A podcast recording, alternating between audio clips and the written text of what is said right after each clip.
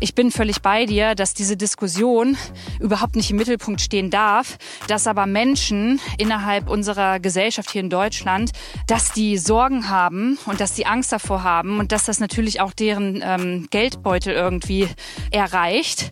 Ähm, das, ist, das ist voll in Ordnung, dass sie darüber dann auch sprechen. Gesellschaftlich, politisch, persönlich. Viel Spaß mit Lou, dem Podcast.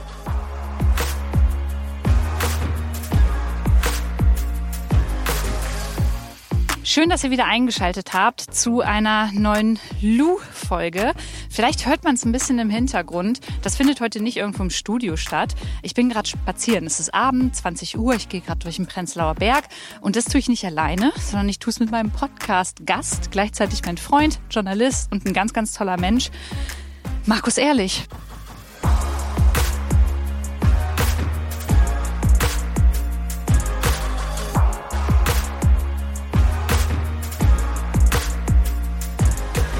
Schön, dass du da bist.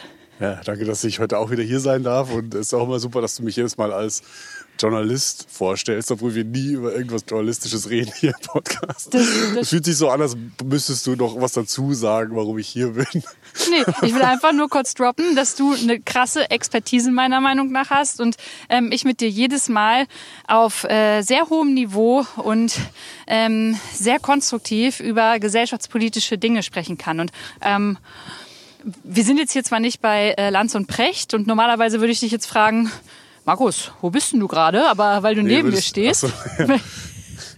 dann würde ich antworten, ach na ja, ich sitze jetzt gerade hier in meiner Schreibstube in Düsseldorf und es ist auch nicht gerade so viel los, weil es ist ja Corona und man kann ja auch nicht so richtig viel machen heutzutage. okay. Und du, was machst du, Luisa? Ja, aber du bist ja nicht Precht, ähm, du Zum bist Glück. ja Markus und deswegen frage ich dich, was anderes. Und zwar, ähm, wie es dir momentan geht mit der ganzen Situation, was da gerade in der Welt und vor allem hier in Europa abgeht. Ähm, also gerade jetzt in diesem Moment äh, fühle ich mich ein bisschen unwohl, ehrlicherweise, weil wir hier durch Berlin laufen und ein Mikrofon in der Hand haben und die Leute, die uns sehen, uns irgendwie ganz scheel anschauen. Was vielleicht eben an diesem Mikrofon liegen könnte, aber ähm, ich versuche es jetzt. Berlin mein Gott. Wir sehen aus, als würden wir hier irgendwie, keine Ahnung, als würden wir hier ein Konzert gleich geben. aber gut, ist halt jetzt so. Ähm, aber davon abgesehen geht es mir okay. Aber jetzt auch nicht so richtig gut, weil, da verrate ich ja auch kein Geheimnis, gerade auf der Welt Sachen passieren, die mir große Angst machen und die mich auch total verunsichern und wo ich auch ehrlich gesagt nicht so richtig weiß, wie ich damit umgehen soll. Also Klimakrise haben wir schon lange, Corona habe ich mich irgendwie auch langsam dran gewöhnt, aber jetzt kommt irgendwie auch noch ein Krieg dazu in der Ukraine und es kommen irgendwie täglich neue Bilder, die mich krass verstören und die mir mega Angst machen. Und, und selber, wie geht's dir? Das erzähle ich dir gleich, aber kannst du dich äh, daran erinnern, was du in dem ersten Moment gefühlt hast, als die erste Push-Nachricht auf dein Handy kam, ähm, dass der Krieg angefangen hat? Nee, Gar kann nicht. Ich, ich kann mich daran nicht erinnern und es ist auch interessant, dass du das jetzt ansprichst, weil ich habe tatsächlich die Tage mit einer Freundin darüber geredet und die meinte so ganz selbstverständlich, dass dieser Ukraine-Krieg so in die Geschichte eingehen wird wie 9-11. Dass jeder von uns weiß, okay, da war ich, das habe ich gefühlt und das habe ich gerade gemacht in dem Moment, als es passiert ist. Und bei mir ist es tatsächlich nicht so. Also ich weiß jetzt nicht mal mehr, was ich gefühlt habe, wann, als es passiert ist. Und ich weiß auch nicht mehr, wo das war. Aber du wirst es mir bestimmt gleich sagen, weil meistens sind wir ja zusammen unterwegs. Ja, genau. Also es war der 24. Februar und äh, ich bin der Meinung, wir saßen entweder auf dem Sofa oder äh, waren auf jeden Fall am Handy. Und als diese Push-Nachricht kam und wir miteinander dann gesprochen haben, haben wir nichts anderes mehr gemacht, ähm, außer vom Fernseher zu sitzen. Nebenbei du bei Twitter, ähm, wieder Fernseher, Twitter, Fernseher. Und es waren halt voll kurze Nächte, weil wir die ganze Zeit halt einfach sehen wollten, was passiert da gerade, was geht da gerade ab, wer kann da gerade helfen, was passiert mit den Menschen. Und ähm, ich wollte auch nicht einschlafen, weil ich das Gefühl hatte, wenn ich jetzt einschlafe und irgendwas Schlimmes passiert, ich meine, ich kann die Welt auch nicht verändern, aber ich, ich, wollte, ich wollte es wissen und wollte nicht irgendwie so ruhig im Bett liegen. Und so ging es uns die ersten Tage ja, ich würde gar nicht unbedingt sagen, nur die ersten Tage, sondern es ist ja irgendwie immer noch so. Also ja. einerseits, man ist so gefangen zwischen the show must go on, man muss irgendwie weiter arbeiten, man muss seine, also man lebt irgendwie so weiter, aber gleichzeitig hört man jeden Tag neue so Schreckensnachrichten. Irgendwie hier Bombenangriff auf dieses Krankenhaus, hier der Journalist getötet, diese Flugbasis bombardiert. Also es sind irgendwie so, so ganz crazy times. Und ich erwische mich immer dabei, dass ich mir denke, krass, ey, das kann doch alles gar nicht wahr sein. Es kann doch einfach nicht wahr sein, dass wir im 21. Jahrhundert leben und dass es dann, dass es so bewaffnete Konflikte überhaupt noch geben muss. Wir sind alle so gut educated und irgendwie, ja, weiß ich nicht. Also mich, mich macht es irgendwie sprachlos. Und wenn ich dann in so Talkshows Leute so reden höre, so, jo, NATO, greifen die jetzt ein, greifen die nicht ein, dann gibt es einen Atomkrieg. Und es ist so, also alleine, dass wir jetzt über den Atomkrieg oder den Dritten Weltkrieg wieder reden müssen, macht mich einfach fassungslos, weil ich Konflikte bisher immer nur vom anderen Ende der Welt kenne sind schlimm genug. Und äh, gleichzeitig merke ich so, jetzt kommt das alles irgendwie so nah und das macht's ganz schlimm. Und dann fühle ich mich wieder scheiße, weil ich dann wieder denke, fuck, ey, jetzt wo es mich plötzlich irgendwie betrifft. direkter betrifft, ja. kriege ich Angst. Aber wenn ich irgendwie Bilder von Syrien, Afghanistan oder sonst wo sehe, berührt es mich auch und dann macht es mir auch Sorge, aber halt nicht so doll, wie es eigentlich sollte. Und das ist irgendwie ein Problem, wo ich in den letzten Tagen ganz viel drüber nachgedacht habe. Und ich weiß nicht, du kennst ja bestimmt den Song an Tagen wie diesen ja. von äh, Fettes Brot. Und den habe ich irgendwie in den letzten Tagen oft gehört und mir irgendwie so gedacht, krass, es ist halt so. Also irgendwie, wenn in Syrien äh, Krankenhäuser bombardiert werden, dann ist es halt auch eine Meldung in der Tagesschau, aber... Wir gehen halt nicht sofort auf die Straße. Genau. Du ja. und ich. Und äh, wir können natürlich jetzt nur für uns sprechen und nicht für andere. Man kann immer nur so, so, so Gedankenanstöße ähm, mit auf den Weg geben. Aber das, was du sagst, stimmt halt voll. Und da haben wir die letzten Tage immer drüber gesprochen. Ich habe auch mit Freundinnen drüber gesprochen, viel mit Dunja auch darüber geredet, ähm, warum das so ist und ähm, dass ich mich äh, auch dafür schäme irgendwie, dass ich jetzt auf die Straße gehe, jetzt sofort haben wir probiert, irgendwie zu helfen. Aber wie du schon sagst, ähm, jeden Tag werden auf dieser Welt Menschen ermordet. Es gibt Kriege, äh, Bomben werden irgendwohin äh, geschossen und jetzt betrifft es uns halt mehr. Und ähm, das Einzige, was ich sagen würde, was wir daraus auf jeden Fall mitnehmen müssen, und ich denke mal auch viele ähm, mitnehmen werden, ist halt genau diese Debatte, dass wir so ein bisschen ein bisschen dolle mehr dafür sensibilisiert werden, dass sowas immer auf der Welt passiert und ähm, dass wenn wir die, die Zeit dafür haben und auch die, die mentale Kapazität, ähm, mehr auf die Straße gehen, mehr helfen, auch ehrenamtlich uns in unterschiedlichen Organisationen irgendwie mit einbringen. Ähm, Spenden, wenn wir das finanziell hinkriegen. Ich glaube, das ist was, was ich auf jeden Fall damit rausnehme. Ja, und was man natürlich, weil du sagst, warum interessiert es uns jetzt, wo es so nah ist, mehr als in Syrien zum Beispiel, das ist natürlich auch erklärbar. Also in der Journalistik gibt es das Modell, das heißt Nachrichtenwertfaktoren. Mhm. Und einer dieser Nachrichtenwertfaktoren ist eben auch räumliche Nähe. Und natürlich, ich meine, die Ukraine ist sehr, sehr nah an Deutschland und deswegen ist es natürlich auch ein bisschen wissenschaftlich erklärbar, warum es uns jetzt mehr tangiert als jetzt beispielsweise in Syrien, was einfach weiter weg ist. Es ist einfach so. Ich sage nicht, dass es cool ist, aber es ist erklärbar. Ähm, aber ja, also ich glaube grundsätzlich ist es wichtig, dass man irgendwie empathisch ist und dass man irgendwie das tut, was man eben tun kann. Und das hast du ja gerade alles erklärt, was man alles tun kann. Aber wie siehst du das? Ich meine, jetzt wird ja auch die Debatte gerade geführt. Ähm, das muss aufgearbeitet werden. Warum haben wir da nicht viel früher darauf reagiert? Es hat immer wieder ähm, warnende Expertinnen gegeben, die gesagt haben, Alter, macht euch nicht abhängig von Putin so. Ähm, und es wurde trotzdem die letzten 16 Jahre, davor war ähm, Gerhard Schröder mit den Grünen zusammen irgendwie am Start äh, in der Regierung. Warum wurde da nichts, nichts unternommen? Also hat man das einfach blind hingenommen, deiner Meinung nach? Ich weiß nicht. Also ich, ich tue mich so ein bisschen schwer, jetzt irgendwie über Deutschland zu reden und über unsere Rolle und über unsere Abhängigkeit von Russland, weil ich irgendwie so denke, die Leute in der Ukraine, so die sterben gerade und da passieren krasse menschliche Tragödien quasi im Minutentakt und wir reden halt jetzt irgendwie über, okay, geht bei uns jetzt die Heizung aus und steigt der Spritpreis und so eine Sachen und ich verstehe, dass das wichtig ist und ich verstehe auch irgendwie die Sorgen der Menschen so, aber ich meine, wir reden gerade irgendwie über den Dritten Weltkrieg oder über irgendwelchen Atomschläge habe ich irgendwie nicht Verständnis dafür, wenn Leute dann sagen, oh, der Spritpreis wird jetzt teurer oder wir sind so abhängig von Gas und Öl aus Russland. Wenngleich ich irgendwie denke, so mit meiner, also ich bin jetzt kein, kein äh, Energieexperte und kenne mich da einfach wirklich auch nicht super gut aus, aber ich denke mal, dass es grundsätzlich nie klug ist, sich von einer Person abhängig zu machen. Und deswegen ist es wahrscheinlich auch nicht klug, seinen Großteil seiner äh, Energie aus Russland zu, äh, zu importieren. Demnach, wenn du mich so fragst, würde ich sagen, hätte man vielleicht früher auf erneuerbare Energien mehr setzen sollen, dann hätte nämlich jetzt die ganze Misere nicht. Ähm, aber ehrlich gesagt finde ich, Deutschland spielt gerade einfach nicht so eine große Rolle. Ich würde mir wünschen, dass wir mehr über die Ukraine nachdenken und reden. Boah, das sehe ich ein bisschen anders. Ähm, ich finde, wir reden sehr viel und denken sehr viel über die Ukraine auf jeden Fall nach, auf politischer Ebene, in der Berichterstattung.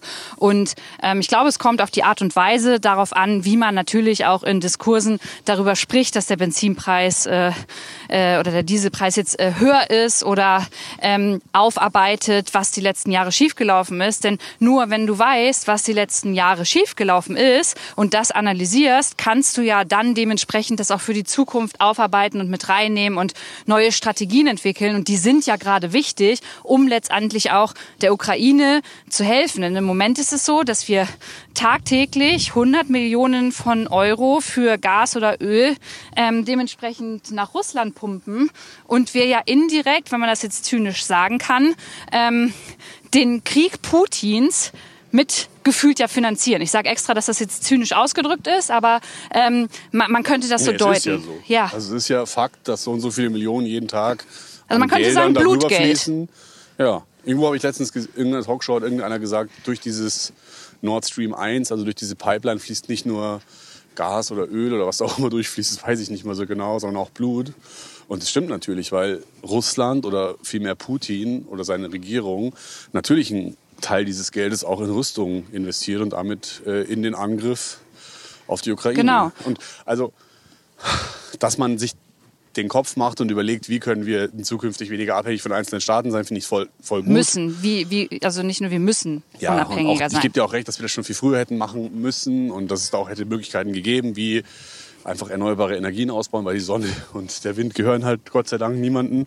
Äh, da gebe ich dir vollkommen recht. Wenn ich dann so irgendwelche so Typen sehe, die dann jetzt irgendwelche Demonstrationen machen und irgendwie sich, äh, also die wirklich auf die Straße gehen und demonstrieren, weil der Spritpreis jetzt zu hoch ist, dann kann ich kotzen. Tut Lass mir leid. Das ist wirklich was, das ist etwas, was ich sowas von empathielos, unverschämt und dreist finde, dass ich einfach nur noch kotzen möchte, wenn ich jetzt irgendwelche Leute sehe, die wirklich Demos starten und mit ihren Autos durch die Stadt fahren und sich über den Spritpreis aufregen, dann könnte ich einfach nur kotzen, weil redet doch einmal nicht über euch. Denkt doch einmal an andere Menschen, zeigt ein bisschen Empathie und macht, was gemacht werden muss. Lass uns doch einmal ganz kurz reinhören. Ich habe äh, einen Videoausschnitt mitgebracht von äh, Tobias Hans, der Ministerpräsident aus dem Saarland, äh, CDU-Politiker, der vor ein paar Tagen auf Twitter ein Video hochgeladen hat. Ähm, man sieht ihn vor, ja, vor einer Tankstelle. Dort sieht man einmal äh, die Spritpreise und äh, Tobias Hans sagt da Folgendes. Morgen. Ich bin jetzt hier gerade an der Tankstelle vorbeigefahren und es ist wirklich irre. Diesel 2,12 Euro. Ich finde, da ist jetzt wirklich ein Punkt erreicht, wo man sagen muss, da muss man handeln.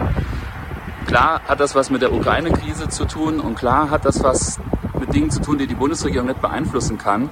Aber das Problem ist doch einfach, dass sich im Moment der Staat bereichert. Der Staat bereichert sich an diesen gestiegenen Energiekosten und deswegen muss eine Spritpreisbremse her. Das trifft jetzt nicht nur Geringverdiener, sondern das trifft wirklich die vielen fleißigen Leute, die tanken müssen, die ihre Dieselfahrzeuge tanken, die zur Arbeit fahren, die die Kinder zum Sport bringen. Deswegen habe ich die herzliche Bitte, unterstützt mich dabei, jetzt wirklich die Stimme laut zu machen gegenüber der Bundesregierung. Eine Spritpreisbremse, die muss jetzt her. 2,12 Euro für den Diesel. Sorry, das geht wirklich nicht mehr für ganz viele. Wie findest du das, was er da gesagt hat? Ich finde es auf vielen Ebenen bodenlos. Ich finde es eine Frechheit und ich kann nicht nachvollziehen, wie man sowas machen kann. Und kannst dir auch auf verschiedenen Ebenen erklären, warum ich es bodenlos finde. Aber wie findest du es denn? Ähm, also erstmal ist das ja völliges Anstacheln, was jetzt seinen Wahlkampf angeht. Also es ist ja einfach nur, das ist ja einfach quasi die Sympathie auf seine Seite ziehen, damit er irgendwie die WählerInnen auch erreicht, äh, weil er gerade die Sorge der Menschen natürlich auch irgendwo dafür benutzt. Dann muss man auch einfach sagen, äh, Tobias Hans Und die CDU, die waren 16 Jahre lang jetzt in der Regierung. Ähm, er also, nicht, weil er ist ja Okay, nicht in der Regierung, gut, entschuldige, er ist Landes, aber seine Partei, also ja. seine Partei ja. war, äh, war in der Regierung. Und ähm, da hätte man ja auch auf unterschiedlichen Ebenen schon mal dafür sorgen können, dass wir, was wir gerade schon besprochen haben, äh, unabhängiger dementsprechend ist. Es wird ja auch Expertinnen gegeben haben, die da mit einem sprechen. Also da jetzt so drauf zu gehen, ist natürlich seine, seine Rolle aus der Opposition letztendlich ja heraus. Obwohl, Nee, er ist nicht in der Regierung. Kann man das aber sagen, aus der Oppositionspartei heraus? Ja, also er ist halt Teil einer Oppositionspartei und macht halt jetzt Wahlkampf auf dem Nacken der äh, ja, keine Ahnung, ich weiß einfach, ich finde es einfach so eine Frechheit, was er da gesagt hat, dass ich gar nicht so richtig die Worte dafür habe. Aber also erstens klar, es ist Wahlkampf, der macht halt gerade Bauernfingerei und denkt halt, er kann damit gute Stimmen fangen, weil natürlich der, des Deutschen liebstes Hobby ist ja das Auto und deswegen äh, triggert es viele Leute, was ich sogar verstehen kann. Aber gleichzeitig geht es einfach gerade nicht um unser scheiß Auto, sondern um Menschenleben. Und da muss alles gemacht werden um diesen Krieg zu beenden. Und da habe ich einfach keinen Bock, über Spritpreise zu reden. Und egal, ob das irgendein Hans sagt oder irgendein Peter, das ist mir ehrlich gesagt scheißegal. Und ja, also er, er sagt dann auch noch sowas wie, es geht hier nicht nur um Geringverdiener, ja, sondern, sondern, auch um fleißige, sondern um fleißige Leute, die ja. irgendwie ihre Kinder sonst wo hinfahren sollen. Ganz ehrlich, sag sowas einfach nicht. Ja. Sag sowas einfach nicht. Ich will ihm nicht unterstellen, dass er das wirklich so gemeint hat, aber wenn er es so gemeint hat, dann glaube ich, Tobias Hans ist nicht so ein cooler Typ. Wenn er es so, wenn, gemeint wenn hat, so gemeint wenn er es nicht so gemeint hat, dann sollte er sich vielleicht überlegen, ob er dumme Videos im Internet hochladen sollte oder ob er sich nicht lieber auf sein Bundesland konzentriert und da eine gute Politik macht, weil er regiert ja immerhin im Saarland. Jetzt äh, möchte ich dir überhaupt nicht widersprechen, habe nur einen weiteren Gedanken dazu. Und zwar sagst du halt, und das ist ja auch völlig richtig, ey, es geht jetzt nicht um unsere scheiß Autos, sondern halt um die Menschen vor Ort in der Ukraine. Und da bin ich zu 1000 Prozent bei dir.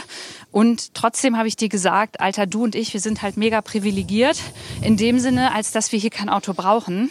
Aber ähm, du hast gehört, ich habe vorhin mit meiner Schwester telefoniert, die eine Ausbildung macht, die äh, im ländlichen auf ihr Auto angewiesen ist, ähm, die gesagt hat, ja, ist halt äh, schon scheiße, ich muss jetzt halt äh, die Strecken genauer planen. Es gibt ähm, Eltern, die vielleicht ihre Kids nicht mehr zu der AG bringen können.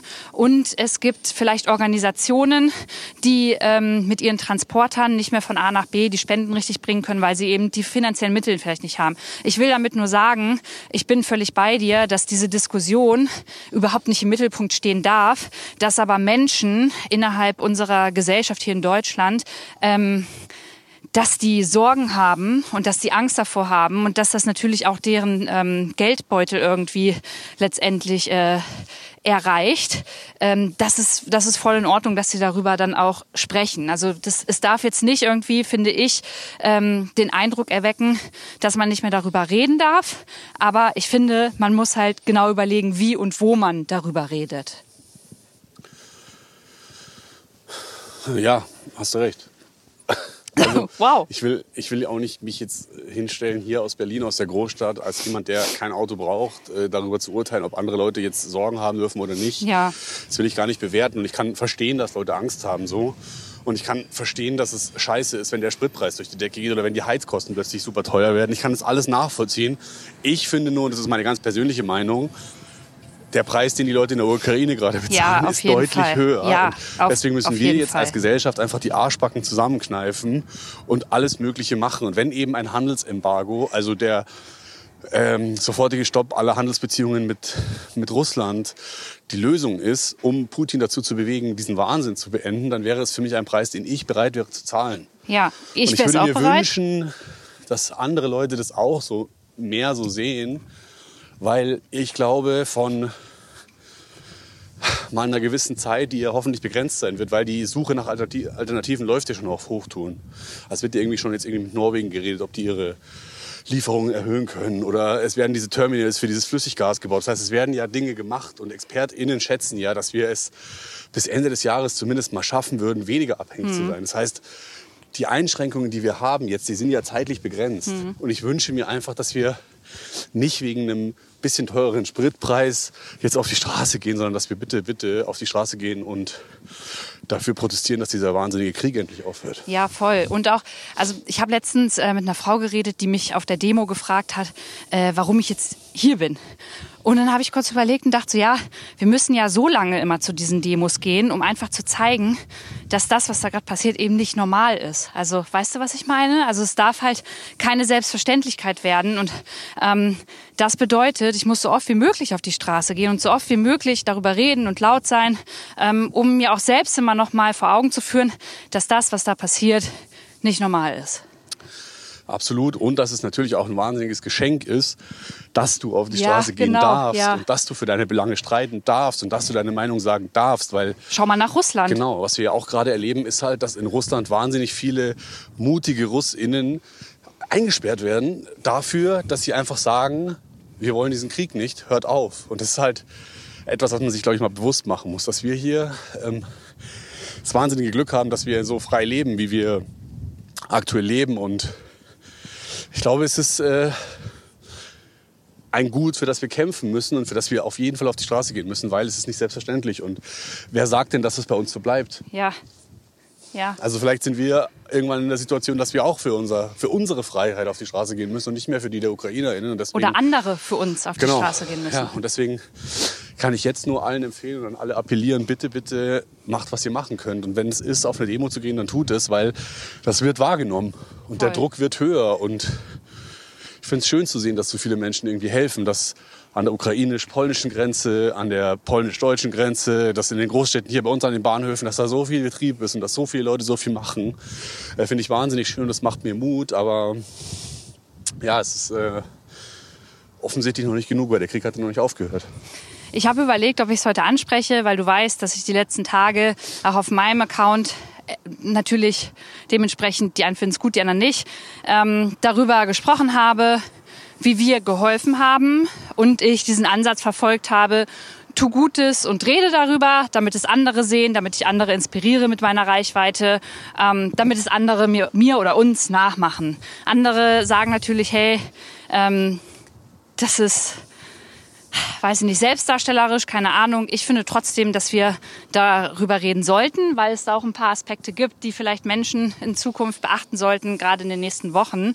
Ähm, wir haben geholfen, indem äh, wir relativ zügig deine Wohnung auf Vordermann gebracht haben, du zu mir in die Wohnung gekommen bist, bei dir in die Wohnung vier Personen reinpassen und wir äh, irgendwann die ersten Tage am Bahnhof abends standen, um ähm, zu sagen, hier können vier Personen bei uns aufgenommen werden. Vielleicht kannst du mal kurz beschreiben, wie das war.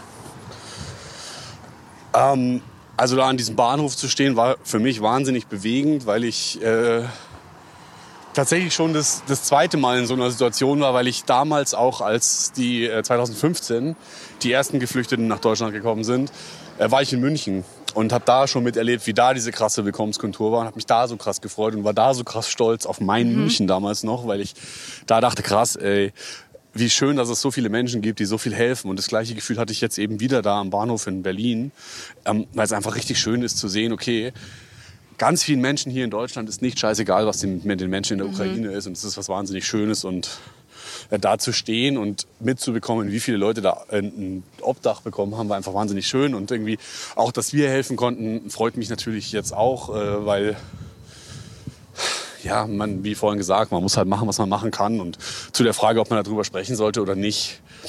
Also ich persönlich würde darüber nicht sprechen. Ich würde es einfach machen und mein Maul halten. Aber ich bin auch nicht du. Und du hast nun mal eine wahnsinnige Reichweite. Und ich finde es deswegen absolut legitim zu sagen, ich spreche darüber öffentlich, weil es andere dazu motiviert, es auch zu machen. Und ich weiß jetzt ja zufällig, dass es auch so war. Also du hast ja wahnsinnig viele Nachrichten bekommen von Leuten, die auf dein Posting hin oder auf deine Postings hin ähm, gesagt haben, ich mache das jetzt auch. Und dass es dann, dann wieder Missgunst gibt und Leute sagen, oh, du schlachtest das jetzt nur aus für deine Reichweite, das, das sage ich auch in jeder Folge gefühlt, aber das kann ich nicht mehr ernst nehmen, weil ich ja weiß, dass egal was du machst, die Leute es eh, oder dass es eh Leute geben wird, die das scheiße finden. Und deswegen würde ich es an deiner Stelle immer wieder so machen und würde ganz eiskalt über all die Dinge reden, die ich gut mache, weil wenn es auch nur eine Person da draußen motiviert, das Gleiche zu machen, dann ist viel gewonnen und auf alle anderen würde ich ehrlich gesagt scheißen.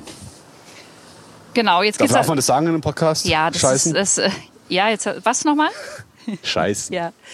Ähm, jetzt geht's ja aber nicht um mich, sondern um die Situation. Und ich fänd's ganz gut, wenn wir nochmal darüber sprechen, ähm, was das bedeutet, wenn man ähm, Menschen eine Unterkunft gibt, weil es ist nicht einfach nur, hey, ich gebe dir den Schlüssel, sondern da steckt halt noch ganz viel Verantwortung äh, dahinter. Und ähm, die, die ersten vier jungen, total netten Menschen, die wir aufgenommen haben, ähm, bei denen war es ja so, dass die für eine Nacht geblieben sind. Also sie sind hier nach Berlin gekommen und wollten weiterreisen ähm, in, in ein anderes Land, Richtung Europa, äh, oder also nee, in Europa, aber in ein anderes Land, in ein anderes europäisches Land und äh, brauchten jetzt erstmal für eine Nacht äh, Unterschlupf, äh, wollten einfach duschen, schlafen, Wäsche waschen und ähm, was hast du nächsten Tag gemacht? Also erstmal, die Frage habe ich jetzt auch schon öfter bekommen. So aller krass, du gibst da einfach irgendwelchen wildfremden Leuten den Schlüssel zu deiner Wohnung und gehst dann und lässt die da einfach. Was ist denn, wenn die dir die Bude leer räumen? Was ist denn, wenn die what, whatever? Und ehrlich gesagt, habe ich mir darüber gar nicht so viele Gedanken gemacht. Also irgendwie, ich habe früher, als ich noch studiert habe, äh, öfter CouchsurferInnen bei mir gehabt und habe da auch schon voll auf die Frage bekommen, so krass, jetzt lässt du da irgendwelche Leute in deine Wohnung, aber irgendwie hatte ich damals so das Gefühl, diese Couchsurfer-Innen-Community, die ist irgendwie so chillig drauf, da passiert nichts. Und jetzt bei den Geflüchteten hatte ich es wieder ähnlich, dass ich mir dachte, so hey, die Leute haben andere Sorgen, als mir jetzt mein Mac zu klauen. Deswegen habe ich da äh, ist einfach jetzt nicht so sonderlich viel drüber nachgedacht. Und zu dem Orga-Aufwand, den du gerade angesprochen hast, war natürlich die Schwierigkeit, wie kriegen wir diese Leute dann an ihre Final Destination? Mhm. Und da war ein bisschen Rumtelefoniererei mit der Bahn und äh, überlegen, okay, wie kriegen wir euch jetzt aus Deutschland wieder weg? Hat aber erstaunlich gut funktioniert. Also ich finde es wahnsinnig schön, wie Transportunternehmen wie eben die Bahn oder andere europäische Transportunternehmen dann einfach gesagt haben, hey, ihr könnt kostenlos reisen. Und es war dann auch bei denen so. Also wir haben die dann irgendwann äh, wieder zum Bahnhof gebracht und dann wurden die in den Bus gesetzt, sind dann weiter nach Paris gefahren. Ich glaube, so viel darf ich verraten. Und von da an sind die dann kostenlos zu ihrer Final Destination gefahren. Also es war. Und es hat auch alles geklappt, ne? Es hat auch alles geklappt und da sieht man halt dann wieder, wie so eine Extremsituation dann doch irgendwie zusammenschweißen, dass halt plötzlich dann Reisen möglich ist für Menschen, die betroffen sind und dann man halt dann nicht so genau hinguckt. Und das ist schön zu sehen, dass es dann plötzlich doch alles geht. Und für uns beide war jetzt der Aufwand auch ehrlicherweise jetzt im Rahmen, also wir haben mussten da jetzt nicht so super viel machen, was natürlich nochmal ein anderer Schnack ist, wenn du länger jemanden aufnimmst, weil da hast du natürlich noch andere Baustellen. Ja, genau. Das ist, glaube ich, der Unterschied. Also äh, jetzt aktuell ist ja auch ähm, eine Familie in, in deiner Wohnung und du bist bei mir. Ähm, aber da ist es tatsächlich so, dass sie hier vor Ort auch jemanden haben, der dolmetscht, der mit denen ähm, Ja. quasi alles organisiert und was macht. Und äh, du stellst einfach die Wohnung und bist quasi bei mir. Aber mir war nochmal wichtig, darauf hinzuweisen, dass wenn ihr äh, eine Unterkunft stellt, dass... Ähm, dass es dann so sein wird, dass ihr da auch ein bisschen finanziell erstmal irgendwie vielleicht ein bisschen was kochen müsst, äh, vielleicht irgendwelche Kosmetik, genau. äh, genau. Also es, man sollte einfach wissen, dass man so ein bisschen Geld ähm, einfach da auch rein investiert und auch haben sollte, dass man Zeit haben sollte, ähm, um organisatorische und bürokratische Dinge zu organisieren und ähm, ja, dass man dann natürlich reinhören muss, haben die gerade nach so einer langen Reise, nach, nach dieser Flucht aus ihrem Land überhaupt die Kraft? Wollen die jetzt reden? Wollen die einen Spielarm machen oder wollen die einfach nur in Ruhe gelassen werden? Ähm, wie ist das mit der Sprachbarriere? Äh, wie ist das mit der Impfung, äh, Covid und so? Das sind so alles Dinge, die, die man einfach auf dem Schirm haben muss, glaube ich. Und wenn man dann entscheidet, hey, das kann ich trotzdem äh, wuppen, das kriege ich hin, dann ähm, ist es super, wenn man das macht. Und wir verlinken euch auch nochmal in den Show Notes ähm, eine Seite, auf der ihr euch eintragen lassen könnt, um ähm, eine Unterkunft anzubieten. Ja, hast du schön gesagt. Habe ich schon Hab gesagt? Nichts dazu, habe ich nichts dazu hinzuzufügen, außer dass wir vielleicht noch mal drüber reden könnten, ob es denn so gut ist, dass die Zivilgesellschaft jetzt wieder einspringen muss oder ob man da nicht von Seite der Politik auch Dinge hätte vorher planen können. Oder macht das jetzt wieder ein Wespennest auf, in das du lieber nicht stechen möchtest? hei, hei, hei. ähm, Ey Leute, wir haben kein Skript hier. Das ist Nee. äh, kompletter Freestyle. Und Ja. deswegen kann es manchmal sein, dass wir uns auch verfransen. Ja, wie du weißt, äh, war ich ja den einen Abend am Berliner Bahnhof unterwegs und durfte ähm, eine der Organisatorinnen ähm, aus, aus, aus dem privaten Netzwerk den Abend begleiten. Liebe Grüße an Bianca. Vielen Dank, äh, dass du dir die Zeit genommen hast, um einfach mal zu verstehen, wie läuft das jetzt gerade ab? Äh, bekommen äh, sie irgendwie Hilfe vom, vom Senat hier in Berlin? Und was muss da eigentlich alles gemacht werden? Und ähm, inzwischen ist es schon so, dass die äh, Berliner Stadtmission und der Senat da mit vor Ort am Berliner Hauptbahnhof sind, aber es einfach die ersten Tage so war, ähm, dass wenn die Zivilgesellschaft nicht vor Ort gewesen wäre, dass so schnell dort niemand die Menschen in Empfang genommen hätte, ähm, sie mit äh, Hygieneartikeln versorgt hätte, mit Dolmetschern versorgt hätte, mit Unterkünften versorgt hätte, weil weder ein Zelt noch ähm, eine eine Option vom Senat zur Verfügung stand, wo das hätte passieren können. Und deswegen hätte es ohne die Zivilgesellschaft nicht geklappt. Und mir ist das ganz wichtig zu sagen, ähm, denn jetzt ist die Situation folgende dass ähm, ich mir jetzt von mehreren Menschen, die dort vor Ort helfen, aus dem privaten Kreis, äh, Kreis ja, gesagt haben, Dulu, wir haben jetzt hier äh, die 11, 12, 13 Tage Strukturen entwickelt. Wir wissen, was die Menschen, die hier ankommen, benötigen. Wir wissen, was die besten Optionen sind. Aber richtig gehört vom Senat werden wir nicht. Wir, und jetzt wird hier ein Zelt hier oben hingestellt.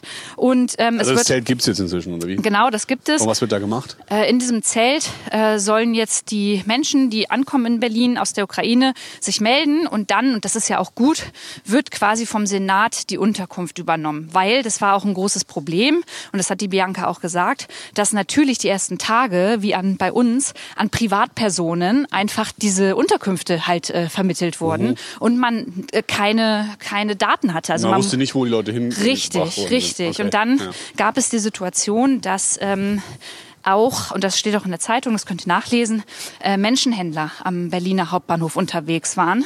Und das natürlich eine sehr schwierige und heikle Situation war. Von daher ist es sehr gut, dass der Senat jetzt da ist. Aber Ja, ähm, ganz kurz, das muss man kurz mal würdigen, glaube ich. Es gibt Leute, die sich jetzt an, dem Not, an der Not dieser Menschen bereichern, indem sie dann da sich jetzt, äh, also muss man ja mal so deutlich sagen, die haben sich da junge, hübsche Frauen, die wahrscheinlich Ja, hoffentlich ekelhaft. alleine waren, äh, rausgesucht, um die dann auch Kinder. zu, Pro zur Auch- Prostitution ja. zu zwingen. Also so viel Niedertracht äh, ja, da, kriege ich auch schon wieder Gänsehaut. Muss man auch erstmal haben. Ich hoffe sehr, dass es, dass es nicht erfolgreich war. Ähm, also soweit ich weiß, aber das ist ähm, nicht verifiziert, das habe ich jetzt nur O-tonmäßig von den Menschen, die am Bahnhof dort arbeiten und helfen. Ähm, ist es so, dass es nicht geklappt hat, aber sie auf jeden Fall, äh, also die Polizei hat da Leute festgenommen, weil die natürlich ganz genau beobachtet haben, was da jetzt abgeht. Und worauf ich eigentlich hinaus wollte, ja, damit ich jetzt nicht so ausschweife, ist einfach, dass der Senat jetzt um die Zivilgesellschaft drumherum organisiert und die Leute vor Ort nicht richtig mit einbindet. Und um es mal so ein bisschen so bildlich zu sagen, wenn die Leute, die da freiwillig helfen, jetzt ihre Weste von jetzt auf gleich wegschmeißen würden und sagen würden, tschüss, wir gehen jetzt, dann wäre nicht genug Kapazität dort, um die Menschen in Empfang zu nehmen. Und ja, wie ich das finde, das weißt du, das habe ich die letzten Tage gesagt und ich habe mich da vielleicht auch ein bisschen mit der Politik und mit dem Senat ja, indirekt angelegt, indem ich darüber gesprochen habe. Aber ich finde, da ist nicht schnell genug etwas passiert. Ja, also vielleicht noch mal ganz kurz für diejenigen unter euch, die jetzt noch nicht am Berliner Hauptbahnhof waren in den letzten Tagen und vielleicht auch keine Bilder gesehen haben im Fernsehen. Das ist wirklich krass. Also da kommen in regelmäßigen Abständen einfach wahnsinnig volle Züge an mit sehr, sehr vielen Menschen, die untergebracht werden müssen, aber natürlich logischerweise erstmal nicht wissen, wohin. Und inzwischen hat sich da einfach was gebildet, was wahnsinnig schön ist. Also da gibt's ganz viele Biertischgarnituren sind da aufgebaut und die Leute, also die zivilen HelferInnen, haben alle so gelbe Westen an und organisieren einfach wahnsinnig viel. Also es gibt irgendwie Schalter, wo man das zu essen kriegt. Dann gibt's Schalter, wo man Hygieneartikel bekommt, dann kriegen die irgendwie Prepaid-Karten. Also es wird einfach wahnsinlich Es viel gibt einen gemacht. Safe Space ähm, auch tatsächlich für ähm, für, für Mütter mit ihren Kindern, äh, für die LGBTQ-Plus-Community. Also all das gibt es da. Da haben sich einfach wahnsinnig gute Strukturen irgendwie entwickelt und es ist wahnsinnig schön, das zu sehen, wie gut es funktioniert tatsächlich und wie eben dann diese Leute dann, nachdem sie sich erholt haben, neu eingekleidet wurden, was gegessen haben, an Privatpersonen weitergegeben wurden. So war es zumindest, als wir dort waren. Das war wahnsinnig schön. Und jetzt steigt nach und nach eben, wie Lou gesagt hat, der Senat ein und übernimmt die Verteilung, was ja auch wahnsinnig sinnvoll ist. Einmal, um die Leute eben innerhalb Berlins besser zu verteilen und unterzubringen und auch zu registrieren. Aber dann auch um innerhalb sie auf andere Deutschlands, Bundesländer ne? zu Ja. verteilen, weil natürlich nicht all diese Menschen in Berlin bleiben wollen Klar. und auch nicht können. Und das ist ja auch erstmal gut. So. Und jetzt zu deiner Kritik. Also, Natürlich ist es auch für Menschen, die beim Senat arbeiten, eine Extremsituation. Und natürlich machen die sowas nicht jeden Tag. Und deswegen ist es glaube ich, auch irgendwie menschlich und verständlich, dass es nicht von heute auf morgen alles tippitoppi funktioniert hat. Ich glaube, dass die Leute, die beim Senat sind und da irgendwie Verantwortung tragen, ihr Menschenmöglichstes machen und dass die jetzt da nicht sich irgendwie einen Larry machen und keinen Bock haben. Ja, das würde will ich gar auch nicht ausdrücken. Hast du auch nicht gemacht, genau. Ähm, nur was halt nicht geht, ist dann so. Also mich erinnert das, was du erzählst, so ein bisschen an die Nummer äh, in irgendeinem, wie in so Fernsehserien, die, die regionale Polizei ermittelt am Mord und dann kommen die Leute vom FBI und reißen es denen dann so aus der Hand und sagen so, yo, das ist jetzt ein FBI-Fall, verpiss dich, Dorfbulle. So und wenn es wirklich so ist und die Leute wie Bianca und Co. da nicht gehört werden und man nicht auf deren Erfahrungen hört, ist natürlich schade, aber also ich weiß nicht, ich, man redet irgendwie immer so leicht, wenn man nicht betroffen ist, aber ich denke so, dass die Leute registriert werden müssen und dass man Unterkünfte bereitstellen muss und Reisemöglichkeiten in andere deutsche Städte, weil die nicht alle in Berlin bleiben können. Das ist irgendwie so ein No-Brainer und ich denke, dass man das, die werden das hinkriegen gemeinsam, wenn sie sich an einen Tisch setzen, beide Parteien, dann wird das, glaube ich, auch laufen. Und was ich auch noch sagen will, bevor ich jetzt gleich wieder den Schnabel halte, weil ich schon wieder so viel en bloc rede, ist, das konzentriert sich gerade alles auf Berlin. Und die meisten Leute kommen eben in Berlin an, weil es nun mal die größte Stadt an der polnischen Grenze ist oder eine der, also ja, you know what I mean. Aber das wird auch, das wird sich ändern. Also ich habe zum Beispiel heute gelesen, dass die Stadt München dazu aufgerufen hat, dass am Hauptbahnhof in München jetzt auch mehr und mehr Leute aus der Ukraine ankommen und dass da geholfen werden muss. Das heißt, wenn ihr da draußen in München seid oder in einer anderen deutschen Großstadt, richtet euch darauf ein, dass ihr bald gebraucht werden könntet, weil vor den Problemen, vor denen die Leute in Berlin jetzt gerade stehen, werdet ihr vielleicht in ein, zwei, drei, vier, fünf, sechs Tagen stehen, wenn die Leute bei euch ankommen. Deswegen wäre nur meine Bitte an euch, wenn ihr helfen wollt und könnt, eine Unterkunft habt oder Sachen spenden könnt, ähm, informiert euch auf der Seite eurer Stadt. Da gibt es meistens Listen mit Items, die gerade benötigt werden. Vorne mit dabei sind da so Sachen wie Powerbanks und Co. Ähm, da könnt ihr auf jeden Fall dann auch helfen. So, jetzt bin ich fertig. Das war, das war schön. Jetzt möchte ich aber trotzdem noch mal ganz kurz, also eine Sache noch sagen. Ähm, du hast es gesagt, es geht nicht gegen die Mitarbeitenden, aber es, es, diese Struktur, die, die ist so ermüdend. Weil guck dir mal das Hochwasser letztes Jahr an, ja? Ähm, guck dir mal 2015 an. Das sind immer so Sachen, bei denen ich denke, jawohl Leute, und jetzt danach lernen wir wieder draus und jetzt probieren wir wieder was zu verändern und jetzt kommen wieder neue Strukturen. Und ich denke mir halt, für, für so eine Situation, da muss es meiner Meinung nach doch in der Schublade ähm, Notfallplan geben und der wird herausgezogen. Und dann guckt man, dann muss es einfach 2022, dann muss sich halt bürokratisch was verändern. Weil ich finde, es muss funktionieren, dass man dann sagt, alles klar, projektmanagementmäßig sind wir jetzt vielleicht nicht die schnellsten hier bei uns im Senat, was ja nicht schlimm ist, weil die ja auch noch tausend andere Aufgaben zu tun haben. Wir holen jetzt mal extern schnell wen ran, weil das muss jetzt flott, flott gehen. Und das, ich meine, das war ja jetzt nicht von heute auf morgen, äh, heute auf morgen so klar. Ähm, sondern das, das hat man ja kommen sehen, dass das passieren wird. Und deswegen ist mir einfach wichtig zu sagen, ich finde, das muss in Zukunft einfach irgendwie schneller funktionieren. Und es macht mich halt so, ich weiß nicht, es ist halt schön, dass die Zivilgesellschaft dann immer da ist und es ist auch gut und wichtig. Aber man muss sich da auch irgendwie mehr auf äh, die politische Ebene verlassen, weil die wählen wir ja letztendlich auch eigentlich dafür. Ja, wenn man es mal salopp sagt, dann. Äh, ja, das ist jetzt ziemlich oberflächlich und salopp gesagt. Ist es so, ist deren Job. Eigentlich sollte da kein Mensch mit einer gelben Weste stehen müssen, sondern eigentlich sollte das alles über den Senat laufen müssen. Nur tut's halt nicht. Ja. Und ja, es ist, it is what it is, It is what wie man immer so schön genau. sagt. Lass uns einfach hoffen, dass die beiden Parteien sich irgendwie zusammenraufen und dass es jetzt in Zukunft Ja, gut funktioniert und dass vor allem, und das ist ja das Allerwichtigste, dass es diesen Menschen, die jetzt hier bei uns ankommen, gut geht und dass die sich um so eine Sachen keine Sorgen machen müssen, sondern dass die sich darum kümmern können, irgendwie wieder auf die Beine zu kommen. Voll. Und weil du gerade ansprichst, die Menschen, die hier gerade ankommen, ja. Wenn ihr diese Podcast-Folge hört, dann äh, ist es Donnerstag und dann werde ich schon ähm, mit der Beauftragten der Bundesregierung für Menschenrechte und humanitäre Hilfe, Luise Amtsberg, in Polen und an der Grenze zur Ukraine gewesen sein, um dort vor Ort mit den Hilfsorganisationen zu sprechen, ähm, um mir einfach mal einen Überblick zu verschaffen und ja, euch einfach mitzunehmen und darüber zu berichten. Und ich werde da auch die Frage stellen, und darüber können wir jetzt noch mal ganz kurz reden, ähm, wie es sein kann, dass dort ähm, schwarze Menschen, POCs, ähm, zum Teil nicht mit über die Grenze kommen konnten oder quasi aus den Zügen dann geholt wurden Richtung Berlin, ähm, weil das ist einfach rassistisch und das wurde da zum Teil getan. Wie findest du das? Ja, scheiße. Also ich finde, generell sollte man bei Geflüchteten keinen Unterschied machen. Geflüchteter ist Geflüchteter oder Geflüchtete und welche Hautfarbe die jetzt haben oder welche sexuelle Orientierung oder welches Geschlecht sollte einfach gar keine Rolle spielen.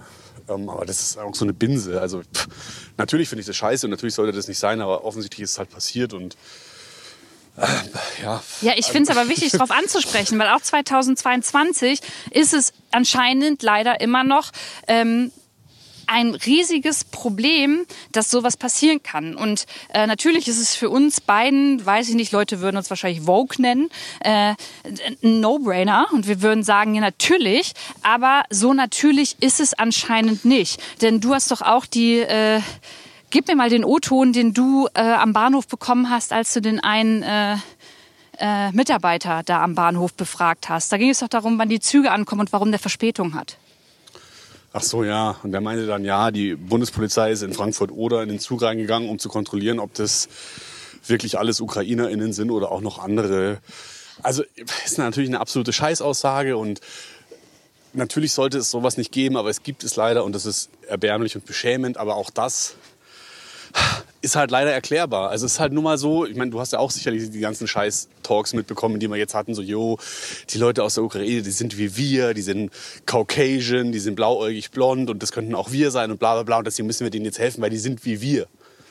Das ist ja so das Narrativ, das man ganz oft gehört hat bei ganz Ja. vielen Medienberichterstattungen, was halt einfach nur zum Kotzen ist, weil wir natürlich äh, zwei Schubladen aufmachen mit Geflüchteten. Und zwar einmal die aus Syrien und aus anderen Ländern und jetzt die, das ist nicht meine Wortwahl, aber die äh, eines Kollegen der NZZ, glaube ich, der geschrieben hat, diesmal sind es richtige Flüchtlinge, oder Ja. echte Flüchtlinge. Also wo ich einfach unglaublich. Nur, wo ich einfach nur kotzen möchte. Ich habe heute, glaube ich, schon dreimal einfach nur kotzen wollen. Also ihr merkt, ich bin On fire. on fire, was das Thema angeht, weil ich es einfach himmelschreiend ungerecht und scheiße finde. Aber auch das ist halt erklärbar. Ich meine, Ukraine ist näher an Deutschland als Syrien.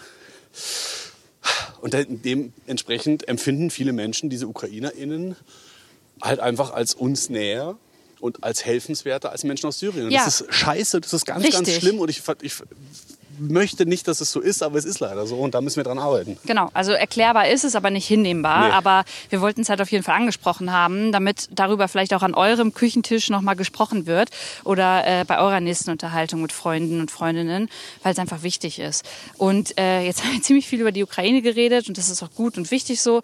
Aber ähm, wie gefällt dir denn das Wohnen bei mir eigentlich? Super Überleitung. Du Ja. bist auf jeden Fall die Überleitungskönigin. Ja. Alle Menschen, die gerne Deep und deutlich beim NDR hören, dürfen sich äh, gucken, dürfen sich bitte. freuen. Da gibt es bald neue, neue Folgen. Auch dann wieder mit der Interview- und Überleitungskönigin Luisa Dellert. ähm, Oh Mann. also ich bin ja jetzt nicht das erste Mal bei dir und ich bin ja auch, wenn wir niemanden bei uns, bei mir zu Hause beherbergen, öfter bei dir und bisher, glaube ich, läuft es ganz gut. Natürlich haben wir die eine oder andere Sache, wo wir uns gerade einruckeln müssen und Welche wo wir denn? Welche denn? ja, ich glaube, wir haben einfach unterschiedliche Auffassungen, was den Haushalt angeht und was Reinlichkeit und Ordnung betrifft. Und meiner Ansicht nach übertreibst du da maßlos und hast einfach einen wahnsinnigen Putzfimmel. Und Zitat, ich bin doch hier nicht bei der Bundeswehr. ja, also so fühlt sich manchmal an, wenn da nicht. Okay, Frage. Wenn ihr bei euch zu Hause ja etwas kocht und da viel Gemüse geschnippelt wird und da halt Biomüll anfällt, ist es für euch zulässig, dass der Biomüll mal über Nacht nicht runtergebracht wird? Oder seid ihr so drauf, dass, also runter oder raus, je nachdem, ob ihr äh, im Erdgeschoss wohnt oder weiter oben.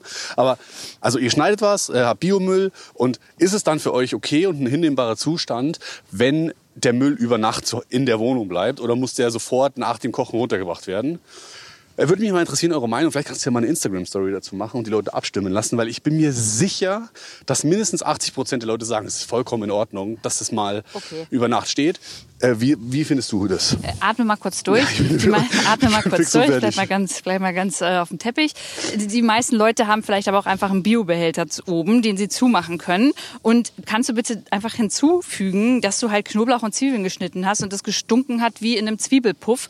Und deswegen habe ich dich einfach gebeten, das runterzubringen. Ja, musst du sogar lachen, weil es einfach maßlos übertrieben Aber ist. to be honest, ich gebe zu, ich bin sehr pingelig, was den Haushalt angeht. Ich muss abends alles aufgeräumt haben, bevor ich ins Bett gehe. Hause. Und wenn ich nach Hause komme, möchte ich auch das Gefühl haben, ich komme nicht nach Hause und muss aufräumen. Ich mag das nicht. Deswegen probiere ich auch so minimalistisch wie möglich zu leben.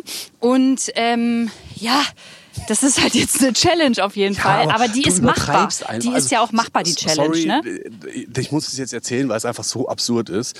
Äh, irgendwann die Tage war ich früher zu Hause und habe mir was zu essen gekocht und habe was gebraten. Ja, ich habe so so ein ich hab was gebraten in der Pfanne. Ja. Oh Mann, und, ey, ich komme rüber wie der Hausdrachen, aber ich bin's auch. Ja, komm. und ich lag dann so chillig auf der Couch und habe irgendwie eine Serie geguckt und dann kam Lou nach Hause und ich habe mich halt gefreut, so cool, Lou ist da.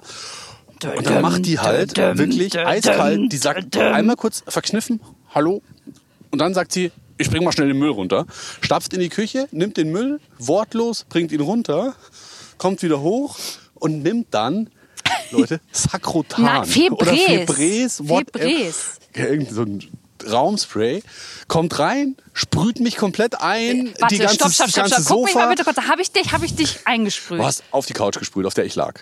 Also du brauchst jetzt hier nicht den Precht machen und deine Geschichten irgendwie noch Du ausmalen. hast auf jeden Fall Febreze oder Sagrotan oder was auch immer gesprüht und hast dann noch so lapidar gesagt, so, ja, sorry, nicht erschrecken, äh, ich muss es jetzt mal kurz machen. Also du hast quasi mir signalisiert, okay, wie du dich hier verhalten Ja, hast ich hatte in meiner einen schlechten Abwesenheit Tag, mein geht Gott. wirklich gar ich hatte, nicht. Ja, ich hatte einen schlechten Tag. Und da bin ich ganz ehrlich, da war ich kurz davor, meine Sachen zu packen und ins Hostel zu gehen. Hast ja recht. Aber Hast mir haben- doch auch einen Einlauf gegeben und wir haben das Wir haben geklärt. drüber geredet und können uns, glaube ich, jetzt darauf einigen, dass wir da manchmal ein bisschen aneinander geraten, aber das ist sonst eigentlich ganz harmonisch. Und ich cool kann ist. das hier auch nochmal vor 40.000 Leuten sagen. Es tut mir leid, es war auf jeden Fall nicht in Ordnung, wie ich da reagiert habe.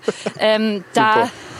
Danke. da war ich einfach kurz mal auf einem anderen Planeten. Also das muss ich okay. auch dazu sagen. Und Aber im Grunde genommen ist es sehr schön mit dir zu, mit dir zu wohnen. Und ja, ich genieße es. Ich mag gerne mit dir auf der Couch liegen und äh, Filme gucken und na, im Moment gucken wir eher so Anne Will und sowas. Ne? ja, auch sowas. Und es ist einfach, es ist, ich glaube, es ist ein, ein großes Geschenk, eine Partnerin zu haben wie dich, mit der es sich so gut aushalten lässt. Auch wenn man es jetzt gerade nach dem Rant, den ich losgelassen habe, nicht glauben mag. Aber insgesamt bin ich sehr glücklich und froh, dass du meine Freundin bist und auch äh, sehr dankbar, dass ich bei dir Unterschlupf gefunden habe. Und das ist ja auch ein ganz gutes Training für alles, was in Zukunft noch kommt. ist mega süß, dass du das sagst. Danke. Und ich muss mal kurz sagen, dass du ehrlicherweise auch von uns, und dann sind wir auch gleich fertig mit der Folge, mit unserer Ja, wir Paartherapie. sind ja erst bei 45 Minuten. ja, aber die Leute denken sich jetzt auch, was ist denn das für eine Paartherapie, die wir hier hören? Bin ich gerade warm Ähm, gelaufen. ich, du bist auf jeden Fall von uns der, der mehr nettere, nettere Worte übrig hat. Nicht, weil ich sie nicht hätte, aber ich bin immer ein bisschen wortkarg und ich krieg sowas immer schlecht raus. Und ich bin auch nicht so die Romantikerin, muss ich sagen. Okay. Und ähm, für mich ist es ehrlicherweise, und das weißt du auch, für mich ist es schon eine Challenge, weil ich eigentlich immer meinen Rückzugsort brauche zu Hause. Also ich brauche so meine eigenen, dachte ich immer, vier Wände. Ähm, wo ich alleine sein kann. Und jetzt ist es einfach mal mit dir zusammen. Und deswegen äh, probieren wir das einfach. Und das ist ja auch für mich eine Übung und das finde ich ganz gut. Aber ich bin auch immer sehr froh, wenn ich nach Hause komme und äh, du dann zu Hause bist. Danke. Das ist das Netteste, was du in den letzten Tagen zu mir gesagt hast. Au, Backe. Wirklich. Ja, aber man muss, glaube ich, auch dazu sagen, die Wohnung ist halt auch einfach sehr klein und irgendwie ist es natürlich nicht so richtig möglich, sich da aus dem Weg zu gehen. Und ich glaube, wenn wir jetzt eine größere Wohnung hätten und sagen, wir ziehen irgendwann vielleicht mal zusammen, dann wäre die Wohnung ja auch größer und dann wäre es ja auch einfacher, Voll. sich aus dem Weg zu gehen. Aber für mich, und da kann ich natürlich nur für mich sprechen und nicht für dich, gehst mir eigentlich zwei Drittel der Zeit nicht auf die Nerven. Ey, aber Markus, jetzt hole ich das nochmal auf eine andere Ebene abschließend. Und das habe ich ja auch schon zu dir gesagt, oder das haben wir auch beide gegenseitig gesagt. Ey, wir reden hier auf hohem Niveau. Andere, also wie gesagt, andere Menschen verlieren gerade ihre Wohnung, können dann nie wieder rein. Die Wohnungen werden zerbombt, die brauchen hier einen Unterschlupf. Andere Menschen würden sich freuen, wenn sie genau diesen Platz hätten, über den wir gerade sprechen. Und von daher dürfen wir das ruhig zu uns mal sagen und auch aussprechen. Aber ich glaube, dass wir uns immer noch mal auf den Boden der Tatsache irgendwie zurückholen, oder? Und für uns wissen, ähm, ist schon alles richtig gut, wie wir es haben. Ja, das äh, Grüße gehen raus an alle Leute, die gerade äh, demonstrieren gehen, weil der Spritpreis so hoch ist. Äh, checkt mal eure Privilegien und überlegt euch, ob es so eine gute Idee ist, jetzt über den Spritpreis Sich Sorgen zu machen, krakeelen. ja. Aber Dem Demonstration bin ich bei dir. Ähm, ja, das waren jetzt schöne 50 Minuten mit dir. Freue mich sehr. Ich würde gerne noch weiterreden, aber ich Ja, hast du noch ein Thema? Ähm,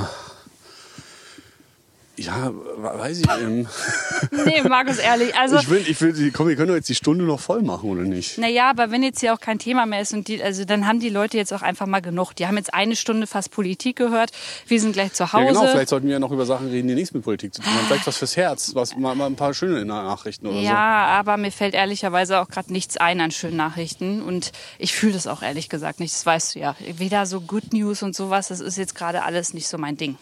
Ähm, es lässt sich vielleicht zum Schluss einfach noch sagen, ich werde, wenn ihr das jetzt äh, gehört habt, wahrscheinlich auf meinem Instagram-Kanal ähm, die Videos veröffentlicht haben zu der Situation in Polen, von den helfenden Menschen da vor Ort, ein paar Fragen gestellt haben. Schaut da einfach mal vorbei. Markus und ich werden natürlich regelmäßig auch weiterhin mal hier im Podcast zu hören sein und vielleicht an der einen oder anderen Stelle auch noch mal zusammen. Das wird sich ja irgendwann noch mal herausstellen. Und ja, dementsprechend habe ich jetzt erstmal nichts mehr zu sagen. Ich dann auch nicht. Äh, wir wünschen euch ja eine den Weltumständen entsprechend, würde ich sagen, okaye Woche. Mm. Lasst uns gerne Feedback da, und zwar auf unseren Instagram-Accounts. Lasst uns mal eure Meinung hören zu den Themen, die wir gerade so besprochen haben. Macht's gut. Bis nächste Woche, wieder pünktlich am Donnerstag. Lou und Vielleicht noch einen letzten Satz dazu, Ja. bevor wir hier äh, rausgehen.